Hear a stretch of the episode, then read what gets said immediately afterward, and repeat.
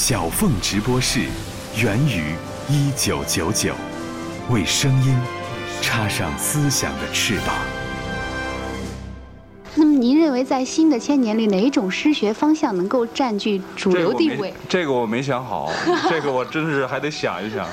那么，您陈述一下自己的诗学观点，这个大概已经想好了吧？那么，一千年的诗歌有非常庞杂了，所以我自己给我自己列出来了几条这个，呃，就是我的原则。呃，第一条原则就是诗歌应该使我们有再生之感。就是我们读到它的时候呢，我们好像觉着能够重新活一遍，这是一个最基本的东西。当时间刚刚跨入新千年不久的那个春天的下午，在王府井大街旁中央美院教师宿舍一间昏暗的旧屋，诗人西川来这里为妻子寻找一瓶啫喱水，并意外接通了我的电话，于是，一场关于诗人与诗歌的采访得以进行。那么第二条，我就不按照我那些条来了。其中还有呢，就是说，我觉得一个诗人呢，他应该能够从有意义的地方看出无意义来，那么能够从呃无意义的地方读出意义来，这个是一个很大的本领。因为一般人如果只是从有意义的地方看出有意义来，这不是诗人；无意义的地方看出无意义，也不是诗人。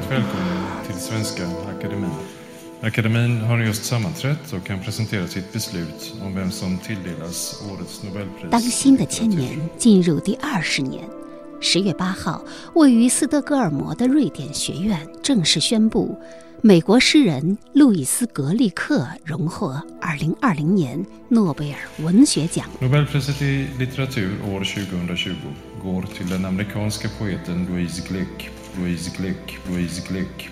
för hennes omisskännliga poetiska röst som med sträng skönhet gör den enskilda människans existens universell. 获奖理由称，因为他那显而易见的诗意表达有着一种朴实的美，使得个体的存在具有普遍性。我为一种使命而生，去见证那些伟大的秘密。如今我已看过生与死。我知道，对于黑暗的本性，这些是证据，不是秘密。听众朋友，大家好，我是小凤。犹记得四年前的二零一六年，美国民谣及摇滚歌手鲍勃迪伦刚刚以诗人的名义获奖，才过四个年头，诺贝尔文学奖就再次颁发给了。一位美国女诗人路易斯·格里克，这打破了诺奖颁给某个国家的作家之后十年之内不再颁给同一国家的人的传言，也打破了某一年的诺奖颁给诗人之后几年之内不会再给诗人的获奖惯例。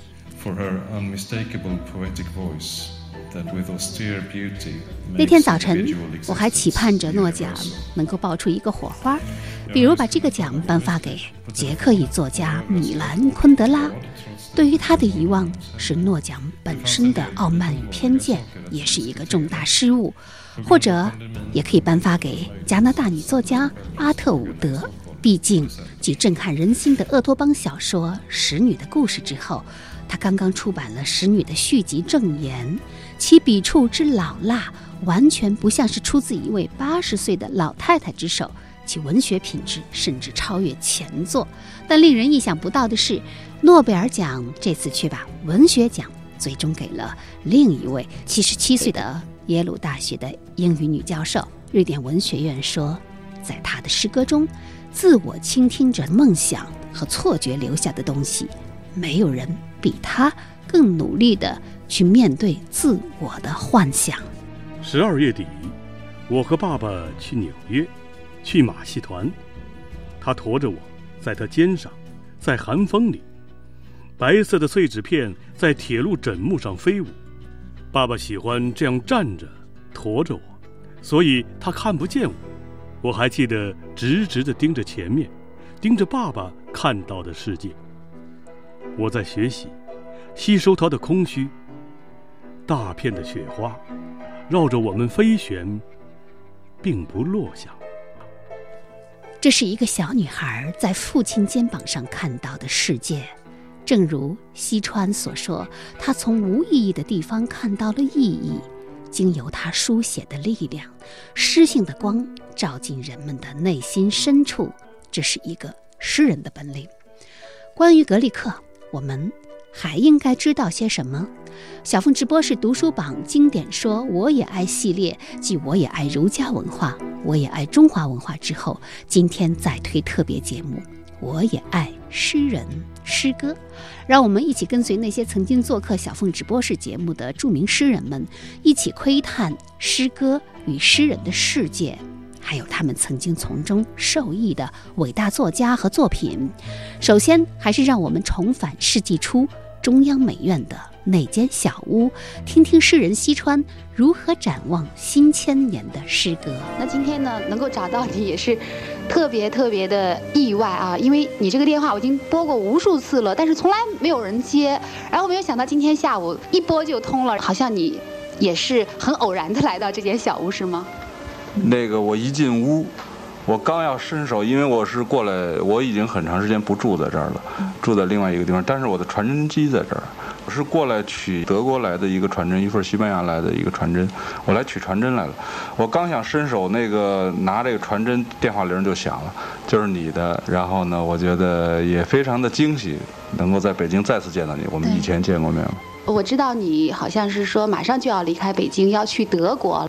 呃，很快要离开北京，也不是马上，因为因为实际上我刚才那个跟你电话里讲，我是因为我还有好多的事情，我在在我走之前。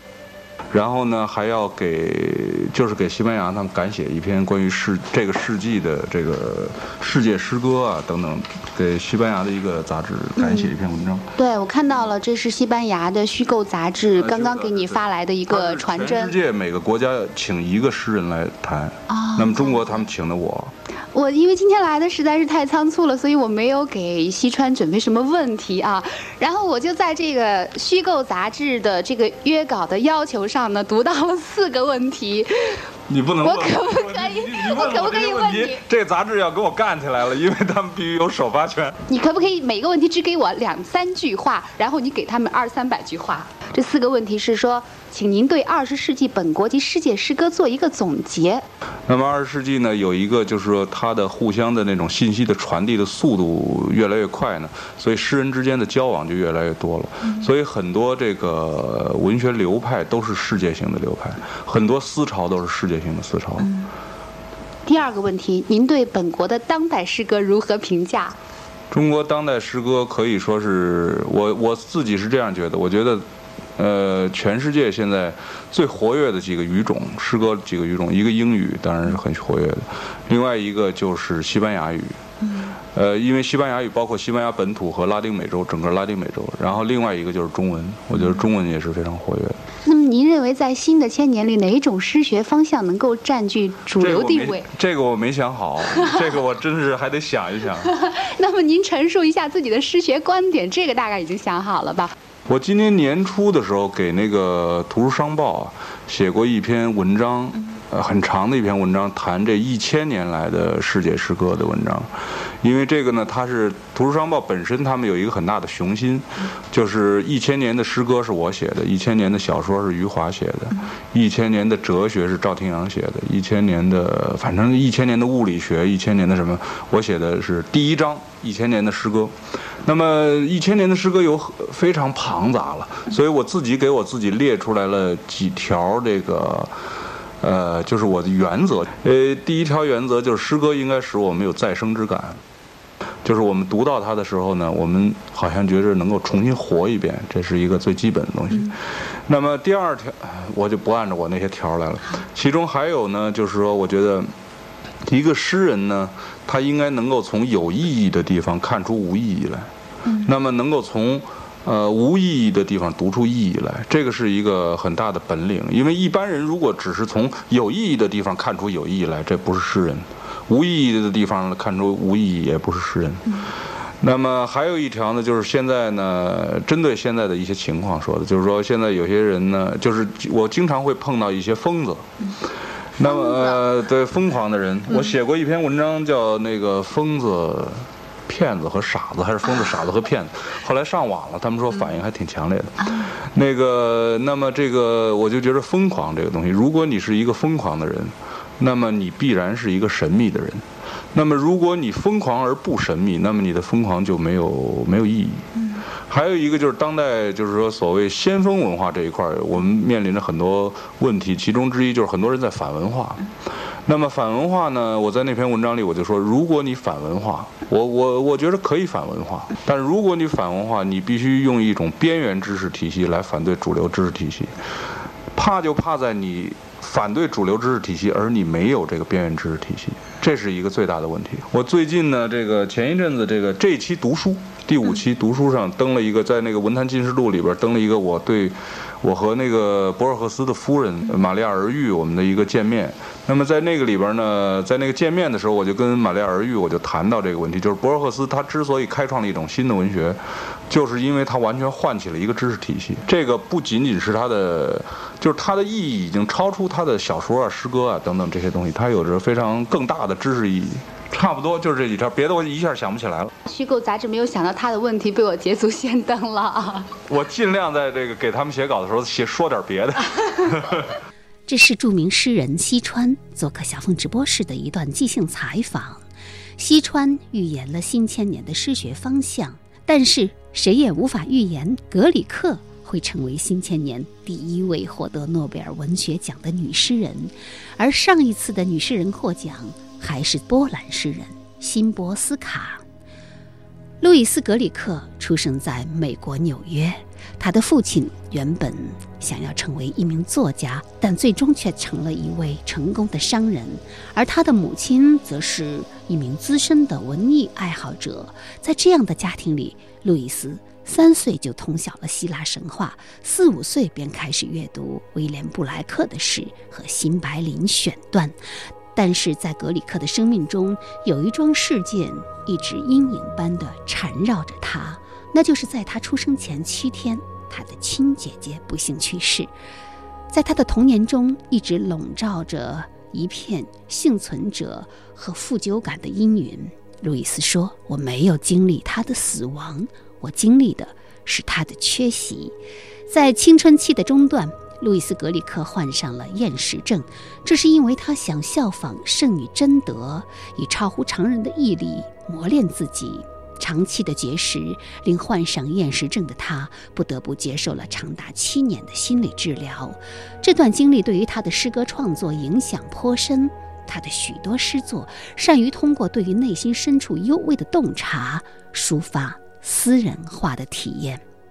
比如，我是个孩子。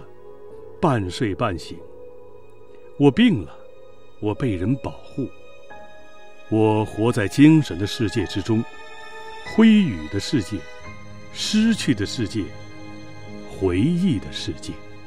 按照《美国诗歌史》一书的说法，格里克擅长将自传性的材料写入他的口语抒情诗里，童年、青春、婚恋、友谊。生命与死亡，格里克诗歌的一个重要特点就在于他将个人体验转化为诗歌艺术。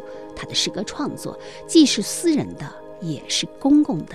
这就是诺贝尔文学奖颁奖词所说的那句话：他精准的诗意语言所营造的朴素之美，让个体的存在具有普遍性。呃，因为一个诗人和一个一个文学家，他有时候是这样的。他有双重生活，那么一方面他生活在词语和那个文学的那个一种语境里面，另一方面确实生活在真实中。有时候这两种东西是和那个互不相干的，有时候是，呃并行的，有时候是对抗，不一样。当你讲到那个威尼斯的那段经历的时候，我就在想啊。那段时间，欧阳老师又生活在这个虚构当中了。这是著名诗人欧阳江河做客小凤直播室，谈到诗人与诗歌的一段话。在他看来，对真正的写作而言，现实不是预设的，而是在书写中被发明出来的，因此也带有某种虚构的成分。或许也是这样的原因。虽然诺贝尔文学奖得主路易斯·格里克的诗歌具有很强的自传性，但他本人一直在有意地抹去现实生活中的作者对读者阅读作品时可能产生的影响。比如他的诗集几乎都是只有诗作，没有前言后记。他的诗歌在中国出版时，他特意提出。不要收入作者自序，也拒绝了编辑提出的为中文读者写几句话的请求。他说，他对这本书的唯一贡献就是他的诗作。诗人究竟应该站在现实与虚构的哪一边？小凤直播是特别企划，我也爱诗人诗歌。下面就有请著名诗人欧阳江河为我们提供他的思考。你的一本诗论集就叫做站在虚构这边啊，那么就是呃，在你的这个日常生活当中，你认为这个虚构的成分占了多少？这个虚构是不是也也代表着呃指向精神的那一部分呢？所有的文学现象，我个人认为都带有一定的虚构成分，哎，都是虚构的产物。包括啊，我觉得大家认为，比如说新闻报道。它应该不是虚构的吧？它是完全是真实的吧？但是这种真实，在对真实进行那个呃进行描述的时候，它已经带有一种虚构的成分，因为它加了修辞，加进了词的选择，呃，就是有选择在里面。那么一有选择的那个时候，它就是有存在的虚构。哎，那么一旦形成语言，它可能就不是本来的东西了。所以我我个人认为，在文学里面更重要的一个概念是现实感，而不是现实。不，有的东西你可以写的很真实，真的完全是发生过的，一点都没有那个虚假。但是你有时候出来以后，你会觉得非常虚假。但是反而是有的是完全虚构的，没有发生的东西，你讲述出来以后，用文学的方式讲述出来以后，你给人最后你阅读了以后，你会给人一种特别真实的感觉。因为因为所谓真实真，其实不仅仅是发不发生的事情。所以说从某种意义上讲，呃，我们可能反而得通过虚构的这样一个途径。或者说这样一种文学的一种选择、一种方向，才能够抵达我们所认为的真正意义上的真实。所以我觉得，那个比如说我提出这个站在虚构这边这个立场的时候，其实是在重申，就是文学和诗学本身，它有一种独立的一种尊严，哎，独立的一种价值，独立的一种立场。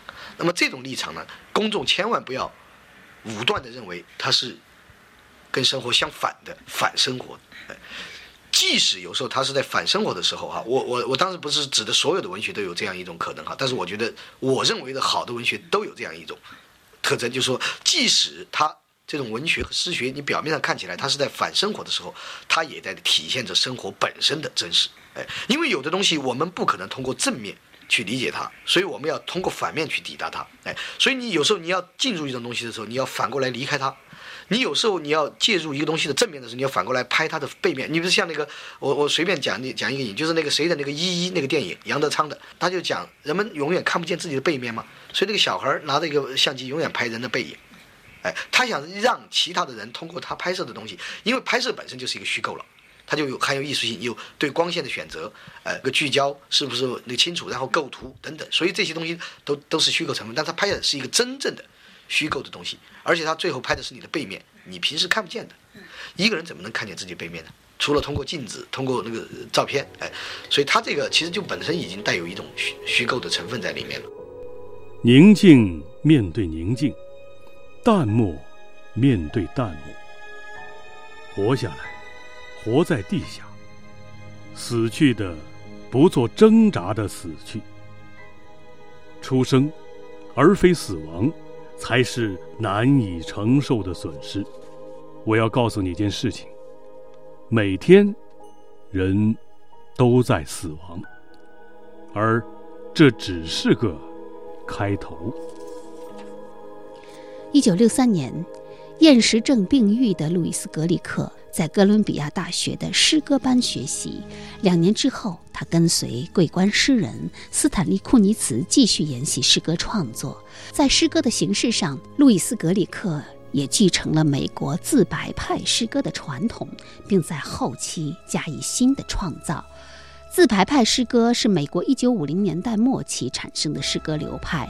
当时的美国社会处于动荡不安的时期，许多诗人处于一种心灵情绪无处发泄的状态。而自白派诗人最大的特点就是坦然暴露内心深处隐藏的一切。对他们来说，诗歌创作就是对自我生命的发现，率直的描写个人经历和瞬间感觉。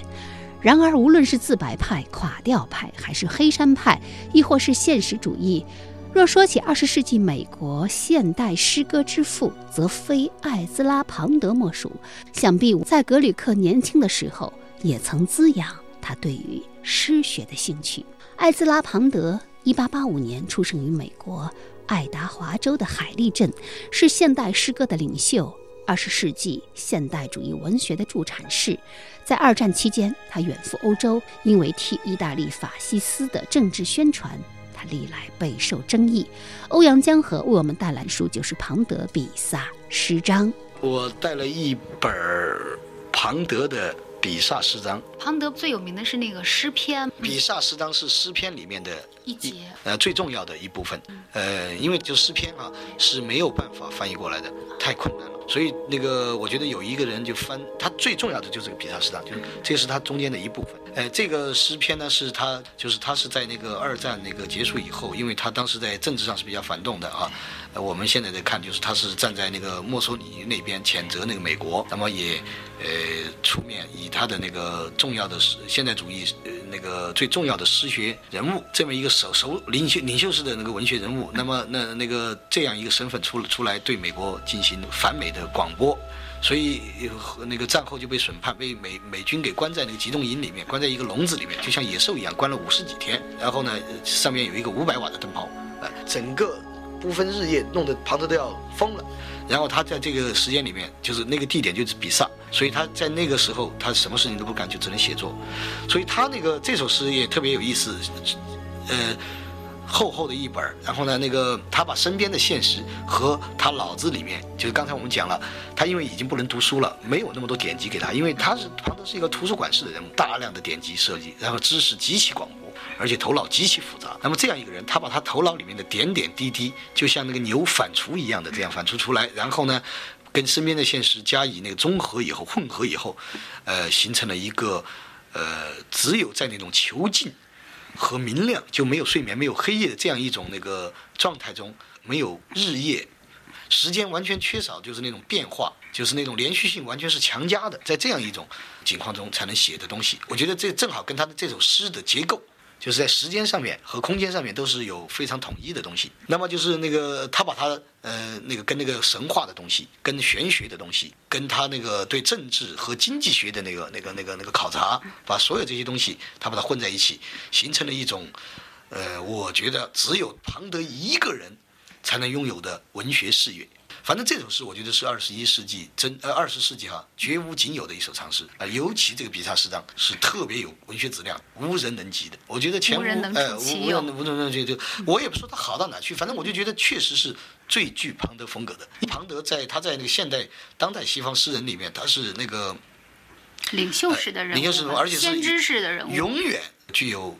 嗯嗯，永久的魅力，而且这种魅力是无法穷尽。比如像艾略特，对，但是艾略特的诗是可以被穷尽的，但是庞德的很难被穷尽。我想在那个呃二十世纪西方文学史上，有两个人物是绝对不可能被穷尽的，一个是他，一个是小说中的那个 James Joyce，乔伊斯。乔伊斯，因为他们的这种。呃，词语和那个什么之间的那种相互发明的关系是无穷无尽的，哎，呃，所以我我想庞德勒他唤起了我身上的，就是他这首，尤其他这个比萨诗章啊，唤起我两种兴趣。第一种兴趣呢是作为一个诗人，哎，呃，他不是说那个唤起我应该怎么写作，他唤起我的是不应该怎么写作，就是他所穷尽那个方向，我是绝对不敢去碰的。特别有意思。其实我跟你讲，所以我们现在谈到影响，哎，所以影响看你怎么定义它。你比如有一种影响呢，就是说你要学他，你要这样去做，他教你这样去做。但其实更可怕的影响，更致命的影响是，他让你不能怎样做，不应该怎样去做。有很多作家就因为看了博尔赫斯之后就不敢写小说了。哎。对，因为觉得怎么写啊，不知道该怎么下去对对，我我我想那个有一个那个我喜欢的钢琴家叫米开朗基里，他的那个钢琴，意大利钢琴家弹得特别好。曾经有一个法国的一个非常优秀的一个年轻钢琴家，在听了他的弹的德彪西，听了十几秒、二十秒的时候，就决定终身不再弹钢琴，因为他听到他弹的那种和弦。就那种弹和弦的办法，根本是没有办法达到的。绝望了，就等于这就是真正的影响。你是不是在庞德的诗面前有一种绝望的感觉？我也不是绝望，就是说庞德，呃，因为庞德的那种写作方法哈，就被称之为真正的现代主义的最正宗的写作方法，就是丰碑式的。就这种百科全书式的这种全景式的意象重生的，意象重生，然后又有又又有就还有他那种语气哈，就那种真正的神话语气，那种呃虚构和现实的混合，然后那种戏剧性，呃那种冲突，那种就是那个那种那个嗯那个口语和那个书面语的那种绝对的文学语参与的，就是那种混合咒语啊等等这些的混合，它都都是。都是那个你没办法去就去模仿的，哎。你刚才特别提到了两个无法逾越的人物，一个是庞德，一个是呃乔伊斯啊。而很有意思的是，就是他们两个就是都在他们的这个创作当中引用了这个荷马史诗《奥德修记》返乡这样的一件事情。而且这个乔伊斯是把他这个写到小说里，比如他那个尤里西斯，就是那一天，然后他把跟他跟神话混在一起。庞德也在他的诗里。把这个神话跟他的一些意象，庞德整整个这个诗，其实那个整个这个诗篇的那个结构呢，是呃，它就是一个，就是这么一个返乡的一个旅程。其实也就是一个诗人从地狱走向天堂的一种历程，一个努力。最后他到达天堂没有？没有到达。庞德他自己认为是一种失败，但是他在这个失败呢，可能就是一种精神上的失败，但是却意味着他在文学上实际上是上了天堂的。哎，所以我我在想，他这个诗本身就有这样一个结构，就是你刚才说的那个天路历程，呃，特别有意思。我觉得都都是一种在旅途状态中形成的一种天路历程。我们经常的听诗人们谈起庞德啊，而且他也是一个很传奇的人物嘛。我听说在这个北京的好多诗人的圈子里呢，一说起庞德就跟说起哥们儿来似的。欧阳老师是不是也是这种感觉呢？反正庞德当时有一些那个仪式是特别能打动人的，比如说像当年庞德，那个跟那个呃，他是身上有一些哥们儿义气，哎哎，你看他当年那个呃，有人从那个伦敦去那个巴黎的时候，他托人给那个乔伊斯带了一双他自己穿过的皮鞋，特别好玩，带这种带皮鞋那个牵连，而且托的是托的是。我现在忘了是谁，反正也是一个大人物，呃，就是不是艾略特，就是一个什么大评论家之类的，哎，特别有意思。他经常就就就就来这一手，喜欢帮助人，特别喜欢帮助人，在文学文学中的雷锋当年。所以后来很多他那个政治上犯罪以后，很多人都拼老命要保他。对，艾略特好像是不是就是？奥利艾略特就是受到他的那个没有没有。没有庞德那个艾略特出不了名的。对，那庞德像他这么一个这个这种才俊式的人物，他怎么会在政治上犯那样的错误呢？政治上，他因为这是一个政治信念特别强的人，而且他的政治信念来自于他对十六世纪古典经济学的研究，而且特别偏僻的一个，所以他他。他的这个人，那个我跟你讲，一个文学天才，经常那个脑袋有偏执狂。庞德肯定是有一个有一定偏执狂的人。不是后来给关进疯人院了？对，疯人院那倒倒是一个借口，为为了开脱，免得他被关到监狱里去。为了政治避难，到疯人院寻找政治避难。对对对，庞德这种那个呃，在政治上的这种这种那个选择哈，我觉得哈，他跟一般意义上的那种，比如说。呃，政治上的反动不一样，它是一种真的是来源于，所以我们现在这样讲，就怎么看那个呃那个那个看那个政治哈，有时候想政治有时候是直接起源于政治，起源于对权权力啊和那个个人财富还有个人阶级的一种选择，还有一种人呢是那个起源于比如说一种其他的东西，比如说文学上的一些东西，经济学上的一些东西，思想上的一些东西，因为庞德他是痛恨美国意义上的那种资本主义。他是痛恨高利贷者，他不是有那个诗章里面有一首特别有名的诗吗？叫做《高利贷》。他是因为庞德其实是跟那个墨索里尼是，呃，可能在那个思想起源上有相近的地方，但是墨索里尼在实行的过程中，呃，完全走样了。然后庞德呢，也只去看他的思想上的一些东西，然后没有去看他现实中的一些东西。哎，所以说特别，我觉得就是特别糊涂，糊涂吧，是比较犯了一回糊涂。对。他到后来，他有没有反省自己？呃，庞德终身没有反省自己，因为我后来那个呃那个去意大利的时候，我去了庞德晚年住的那个城堡，就是他女儿，就他从美国精神病院放出来以后，在那个有一个城堡，那个待了大概三年吧。然后那个城堡是一个九百年前的一个城堡，哎，不对，我看七百多年，七百多年前的一个城堡，在一个山上，特别好漂亮。然后半山坡上，然后那个一个古堡，然后那个看出去视野极其漂亮。然后呢，那里面充满了他他读过的书。然后呢，他在那儿写的写完他的诗章的，就在那个地方。后来他又搬到威尼斯了，所以他最后是死在威尼斯，哎，也真是死于威尼斯啊！哎，我我也觉得有些奇怪。后来我就到了威尼斯，我就去找庞德的那个那个故居，没有，居然没有任何人知道。然后呢，后来我在地图上找到庞德了。庞德在河，后来我一看是在河的中央，因为 pond 这个词是港港口的意思，航行线的意思。在地理上，在地理上，我后来在地图上找到他，就是在河心。我说庞德会就住在河上吗？住在两个河的正中间。这个实际上这个词 pond，it's pond，pond 是一个航行线的意思，特别有意思。后来我说庞庞德就住在航行线上，或者庞德自己就是这个航行线，哎哎，特别有意思，经常用这个来命名港港口，哎。港湾，港湾的意思，哎，就是这种意思。那这个庞德，因为他的这个政治的立场啊，那么美国到现在有没有原谅他呢？美国怎么说呢？因为庞德跟那个美国的对抗是一种思想对抗，那么这种仗我觉得永远结不了的。美国现在当然因为庞德的那个种种原因哈，你呃呃，当年不是庞德还是纳粹分子还没有赦免他的时候，呃，就已经当时就那个艾略特啊，他们就这帮人就把那个全国图书奖。奖给了他，后来那个全国图书的一个叫什么奖？后来那个就因为这件事情把那个奖整个给取消了，啊，政府把那个奖，但是后来又最后最近又恢复了啊，特别有意思的一件事情。美国的文学界没有没有因为他政治上的那个，然后那个否定他的文学那个功绩，哎，因为他没有庞德哪里有现代主义文学运动，他真的是一个被称之为助产士。哎，没有他的话，这个现代主义文学这个婴儿是生不下来的，可能要胎死腹中。哎，但是我并不认为我们就是直接就是庞德的什么孙子啊或者什么的。哎，确实受他影响，但是我其实我的写作风格，直接在写作的意义上讲，受庞德的影响是。非常非常小的，哎哎，我我相信庞德那种风格是真正，庞德是没有继承人的，没有任何一个人像庞德那样写作。但是他的那种精神，他的那种对文学的那个概念，他的诗学观念，他的写作的一些，他的文文学质量等等，这些对我们所有的人都是一个鼓舞和一个警告，哎，告诉我们写作你不到这种文学子弟，你就别谈不上是真正的写作。任何时候你读就就。就充满了对诗歌本身的敬意，因为太了不起了。英文原文里面，假如你真的是一个懂得英文诗歌的人，那实在是太伟大的一个奇迹了。